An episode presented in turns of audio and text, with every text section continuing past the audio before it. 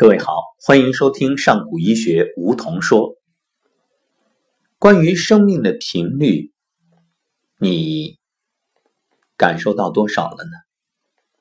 其实，生活当中万事万物都有频率，无论你是否看得见、听得到，它们都在传播着各种状态。比如，你今天选择什么样的衣服？这个衣服它是有频率的，有的衣服频率正好对应，契合你所要出席的场合或者你将要见的人，那这个衣服它对你来说就是有能量的。否则，如果你的着装不得体，那就意味着这个能量不对，你就有可能会受到那个场或者说那些人的排斥。很多人简单的把这个归结为好像以貌取人啊，或者说似乎是嗯对方有点太势利。但是我们真正想想，正所谓佛要金装，人要衣装，或者人靠衣服，马靠鞍，所以不要单纯的归结为对方。好像这个判断能力差，因为这是正常的呀。你的服装、你的着装、你外在的形象，就在呈现着一种频率，在散发着一种波长。当然，如果对方是高能量的人，他能够洞穿，那他就不会以貌取人。他也就不会以你外在的状态美或者丑来判断，这就叫同气相求或者同频共振。如果对方是一个高人，那你穿成什么样，他都能看懂你、看穿你、看透你。你就算穿的破破烂烂，但是你所散发出来的那种气场、你的气质，他一定能接收到。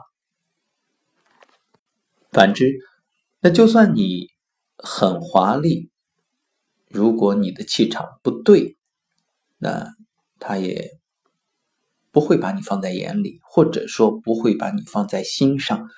那么，所以你看，高能量的人，他能够洞穿一切，他不会以外在来判断。但是对于一般人来说，用外在来判断这种方式，其实也没有错。因为这同样是在接收频率，只是说接收者对于频率的这种把握，那只能是停留在一个相对浅显的状态，就那么简单。频率真的是无处不在、无时不有，这也就解释了为什么我们到教堂或者是一些寺庙，你会感到很肃穆、很庄严，因为这里首先。它所承载的功能，就意味着每天可以说络绎不绝的来的是信众，而这种信、这种念，都在改变着这个地方的频率，也就是磁场。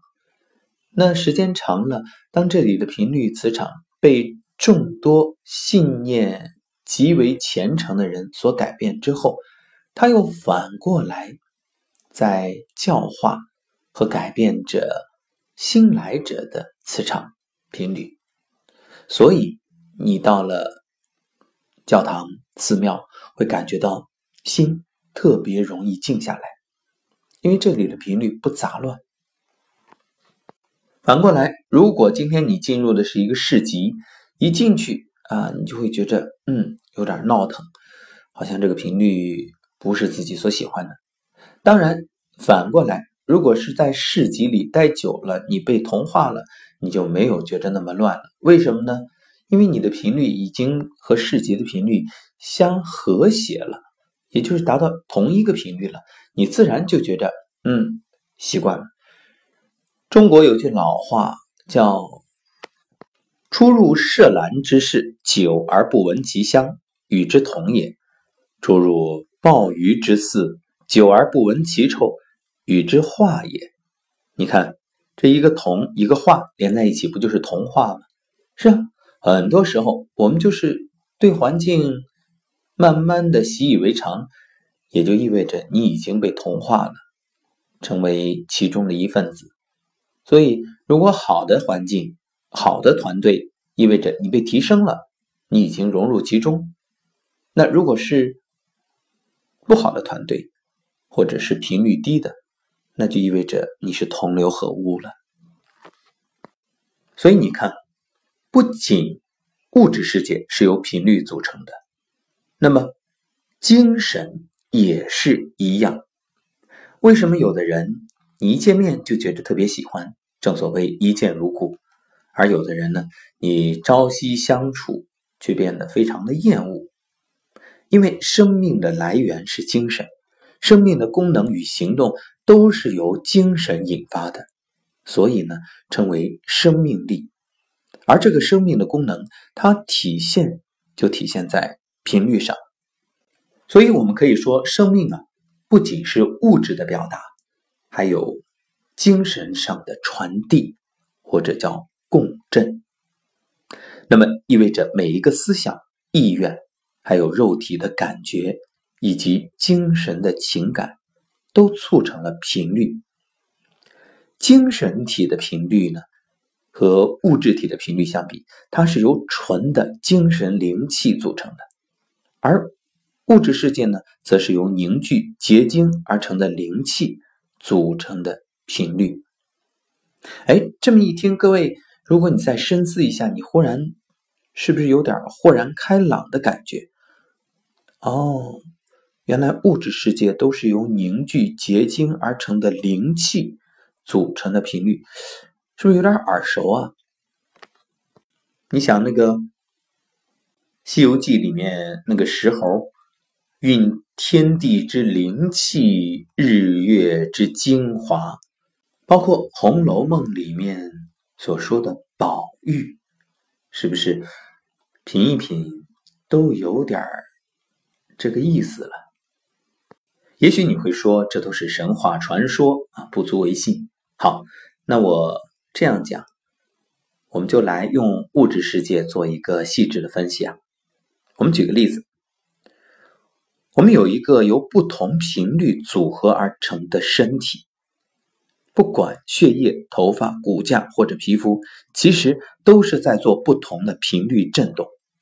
虽然我们现代文明已经知道用动物、植物啊，当然更有人们现在人造的这些物质来掩盖身体。你看，远古时候用兽皮啊，后来呢，我们现在所穿的衣服，其实它都是源于。啊，或者是蚕丝啊，或者是一些植物纤维，嗯，制造出来的衣物。但是，我们的被遮住的身体仍然是照常震动，并且也可以接收外来的震动。所以，我们在面对着异性的裸体的时候，哎，你这种震动就让你产生了思想上的那种波动啊，也就意味着。有人会害羞啊，有人会特别激动，嗯，或产生各种生理反应等等等等。那么，当你穿着不同衣服的时候，呈现出来的频率又不尽相同了，所以看到的人也会有不同的反应。这就是为什么女性每天出门之前会频繁的换衣服，在镜子前不断的比、不断的照、不断的去看。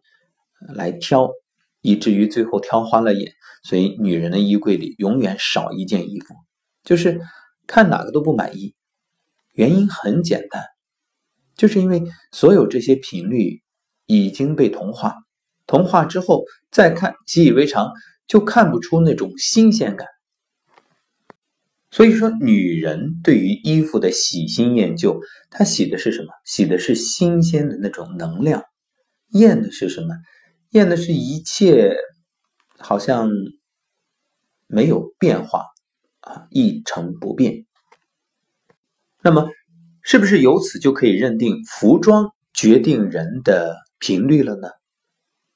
从某种程度来说，可以，但是有一点，服装它是传递一种频率，可以帮你提升或者降低，但是你的身体或者你的灵魂、思想散发出来的频率，那种核心的状态却难以改变，也就意味着改变的只是外在。所以人们说“腹有诗书气自华”，那就意味着。可能服装呢会让人有第一印象，那个瞬间对你有一种感觉啊。如果你穿的特别得体，别人觉得啊特别好。但是再聊下去，发现你的思想是空洞的，那这种好感慢慢慢慢的会消失。反过来，如果你的着装不够得体，当然第一印象是刻板印象很重要，别人可能会对你产生某种嗯厌恶反感。但是随着交流的深入，发现你虽然貌不惊人，呃，着装也不得体，但是你的谈吐散发出来这种思想的光芒，这就叫刮目相看。所以你会发现啊，越是高人，越不在意自己的着装，甚至可能会穿着非常简单、非常随意。你看现在，嗯，我们经常会说啊，越是有钱人，就是真正的有钱人，那穿的都很普通、很随意、舒服就好。那越是一些土豪暴发户啊，说有钱嘛，有一点小钱，但是呢，呃，可能这种钱来路啊。都不是说真正通过自己辛辛苦苦赚取的，所以他就刻意的去彰显，啊，就要什么名贵穿什么，生怕别人看不起，所以这就是说他要去靠外在的装束来提升自己的频率，自以为可以借此提升品味，却不知那只是一厢情愿，因为精神的思想力量发出的震动，丝毫不会受到任何物体的阻碍。它将理性与精神表达出来，而促使我们达到希望的目标。就是你的思想、你的精神，它的振动频率啊，不是靠你穿什么，不是靠你这种外在的、你的地位、你的身份所表达的。所以，什么是人啊？人是由肉体粗身以及灵魂细身共同组成的。粗身的产生是几亿年来精神染浊，由精神灵气逐渐凝聚结晶而转化成物质的结果，而长久以来的点点滴滴却全都像电脑一样贮藏在精神体内，造成人的本质。也就是说，这是我们的灵魂。所以，如果我这样讲完，再告诉你。灵魂是不死的，你是不是就能接受了？不再觉着这是一种迷信？对啊，因为我们的肉体它有生命的时限啊，它有使用的年限，说人生不过百年。那么百年之后，我们这长久形成的灵魂这种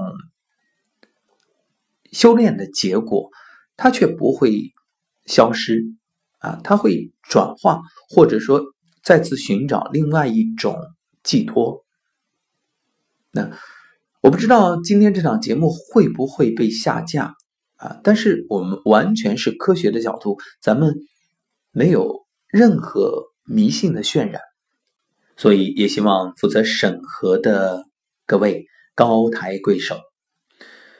是我们在这里呢，是完全本着科学严谨的态度谈这个问题，所以所谓的灵魂，它就是一种精神的贮藏。我记得去年吧，应该是看过一个关于未来的预测，说科学未来的发明会发明什么呢？发明一种移动硬盘，也就是在人临终的时候啊。就是人的肉体已经衰老到不能使用的时候，哎，将要死亡，就用这个移动硬盘把人的精神、记忆，所有这些全部存储下来，然后呢，可以把它安装到一个机器人体内，或者是那种机器的仿生人，原完全是高度的仿真。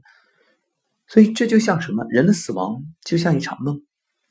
当你这边觉着啊，你的肉体要结束了，闭上眼睛啊，好累啊，睡一觉吧。等你再睁开眼睛的时候，咦，好像周围都站满了亲人，死而复生，就像一场大梦。这个时候，你所有的记忆，你所有的思维，你的智慧等等啊，思想都存在。但是你再看看你的身体，哎，身体不是自己的了，为什么？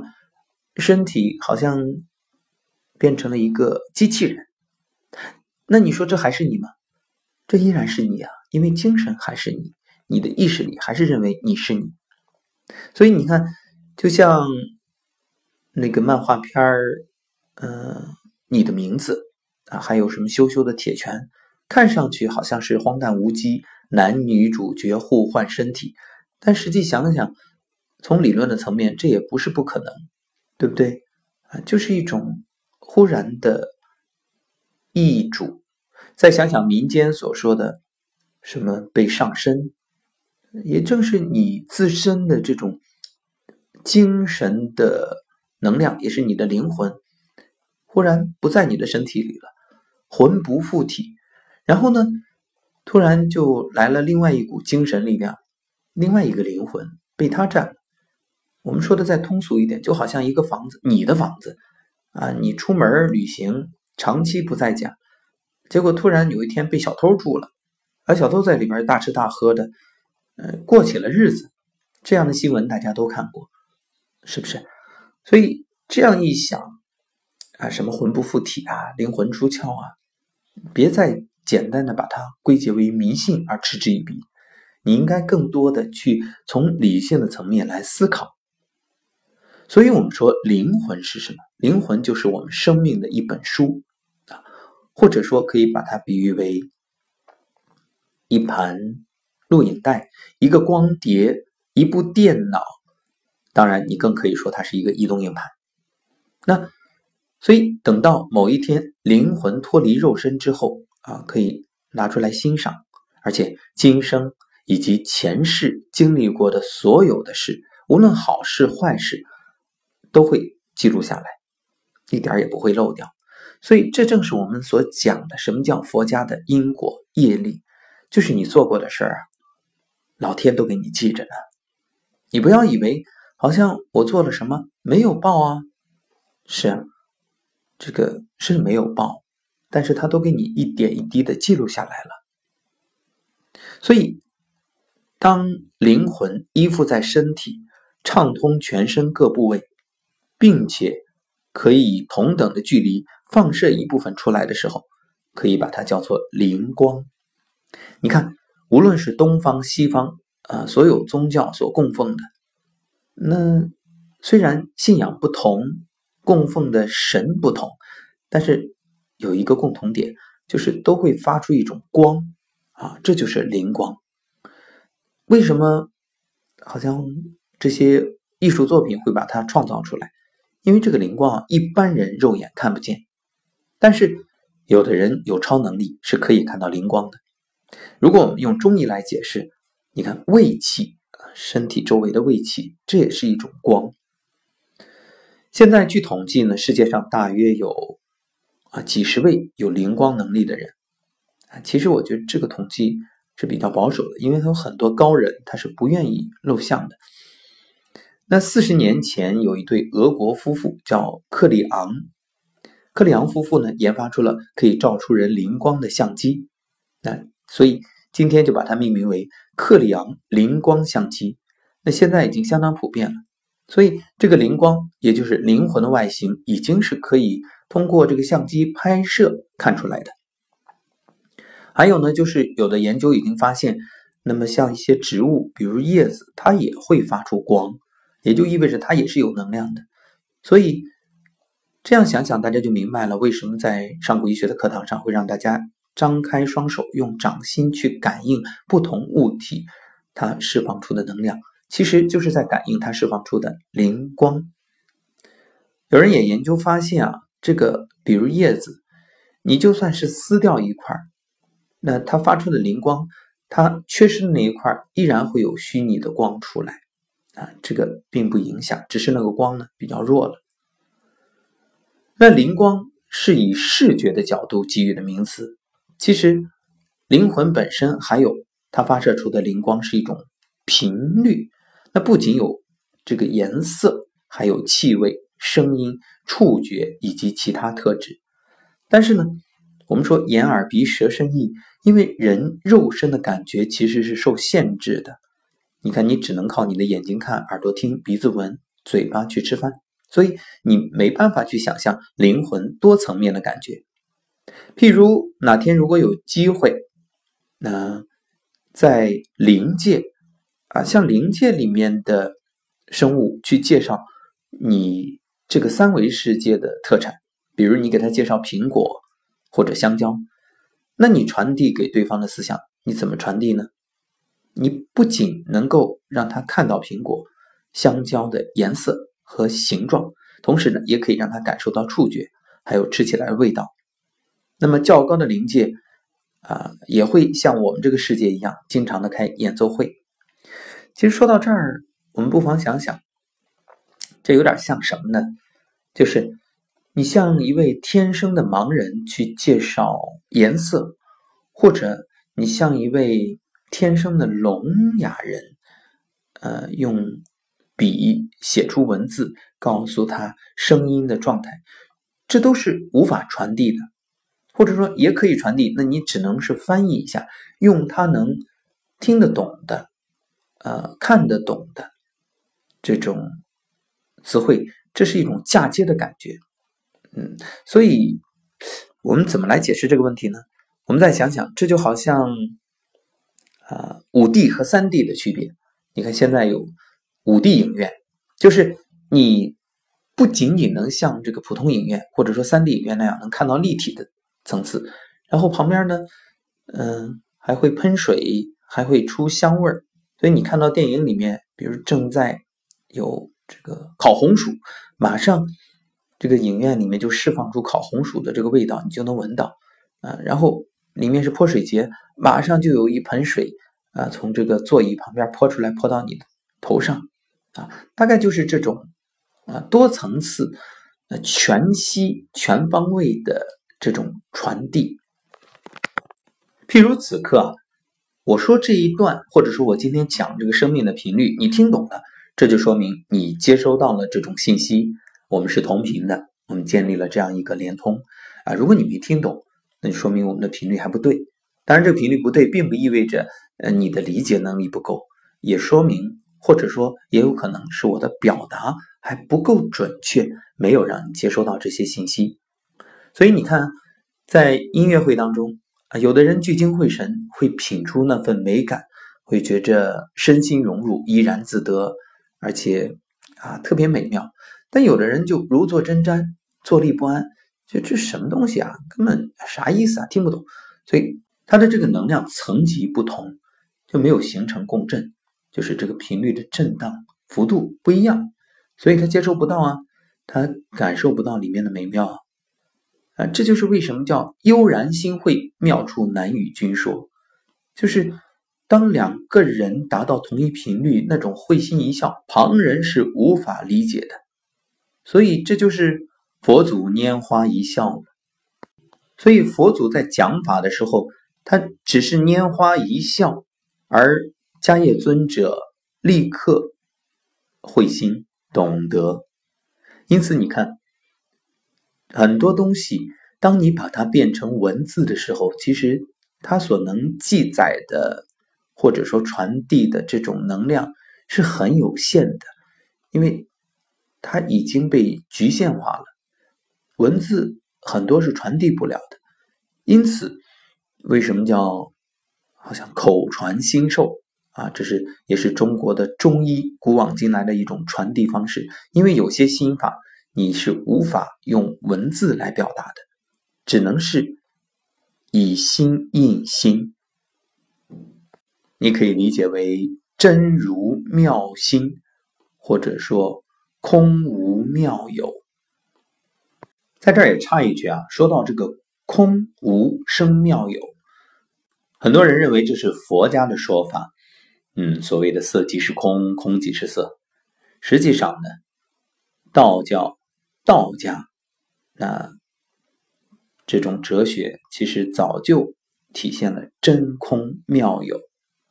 真空妙有这个词本身也就来源于道家哲学，是后来呢被佛家借用引用。在东晋的时候，有个佛教学者叫僧肇，啊，他所著的《不真空论》《般若无知论》，就把这种真空妙有的思想呢传播了出去。而他早年是崇信老庄，精通易经，他读《维摩经》，欣赏不已。所以呢，就在鸠摩罗什门下出家，是罗什的得意门生，被称为法中龙象，擅长般若学。他以道家的妙有思想来解这个空，被人称为解空第一。那么，什么是妙有呢？在道家看来，那是指超乎了有和无以上的原始存在，它已经超越了有，也超越了无。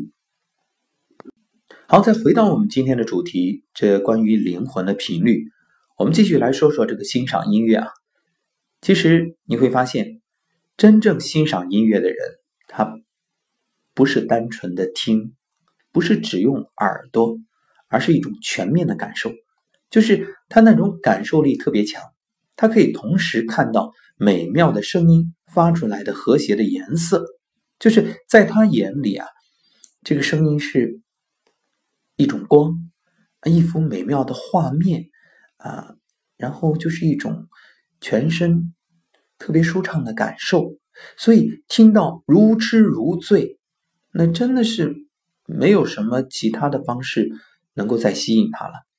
所以所有的声音可以同时显现出来图案颜色，那所有的颜色呢，其实也都会形成声音，因此这就是人们常讲的。那我听这一首诗，好像在欣赏一幅画；那我看这一幅画，好像在听着一首美妙的歌。啊，就是艺术是相通的，所以颜色，颜色它也有声音啊，声音，声音它也有颜色呀。所以从这个角度来理解，所有的艺术家也好。修行人也好，你说他修炼的是什么？修炼的就是一种辨识度，不断的来提升自己这种综合辨识的能力。而这个能力，其实，嗯，更确切的说，它是生命的一种状态，或者叫生命的维度。那说到这儿，有的人就说了：“哦，那我明白了，所以要日复一日的去练习。”呃，某种技能，所谓的熟能生巧。那这样说对不对呢？如果从三维这个角度来讲，就是我们生活的，嗯，凡尘俗世，这样说呢有道理。是，你就不断的练练练，但是那练的只是是技，只是术，还没有达到道的层面。就是你练到最后，你可能是一个匠人，你是一个熟练工。啊，你可以闭着眼都能画出一幅画，但是能不能达到出神入化，这个啊不好讲，因为灵魂它是一种精神体，它散发出来的气味、声音、颜色，并不是由身体的感官可以感受到的，它是由精神体来感觉的。灵魂的气味在每个生物都不同。所以每个人都有符合自己精神层次的灵气气味，就好像没有两个人有相同的身体面貌个性一样，也同样没有人有一样的灵气气味。这个灵魂气味呢，它会依附在我们所接触的任何东西上，留下痕迹。所以大家会发现，就是那为什么你到一些故居，你会特别有感情，或者就是你自己的老房子。住过的地方，因为这里有你留下的气味。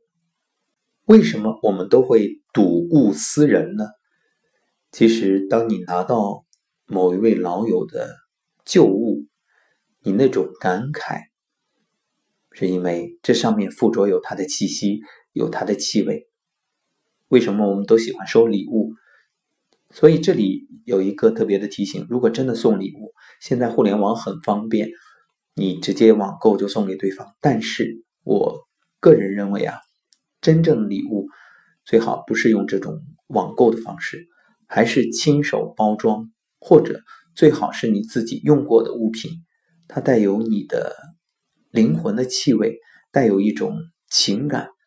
这个传递给对方，它是有深度链接的。说到这灵魂气味，狗是相对更灵敏的一种生物啊，它就往往可以通过一些物体上附着的灵魂气味找到主人。当然，在嗯破案的时候，它也会据此找到罪犯。其实有的人啊也会有这种敏感，很细腻，可以在。很大的距离之外，就感受到另外一个人的灵魂气味。虽然还不认识对方，但是已经可以感觉出来对对方有好感的那种程度。所以第一眼就有好感，或者没有好感，其实啊，这就是彼此之间对灵气的一种感受作用。啊，有可能一见如故啊，也可能话不投机啊。所以我们会形容啊，这个。嗯，两个关系特别好的人，呃，要么是形同陌逆啊，同气相求；要么呢，可能是臭味相投啊，这是一种调侃了。所以它其实都是指你们灵魂的气味相似，这种频率的震动相仿。其实这种灵气也可以叫做灵光，它也有颜色，在每个生物体上都不同，由无数颜色组成，相当复杂。从黑色到白色，从暗到亮，呃，也就是我们常说的清与浊。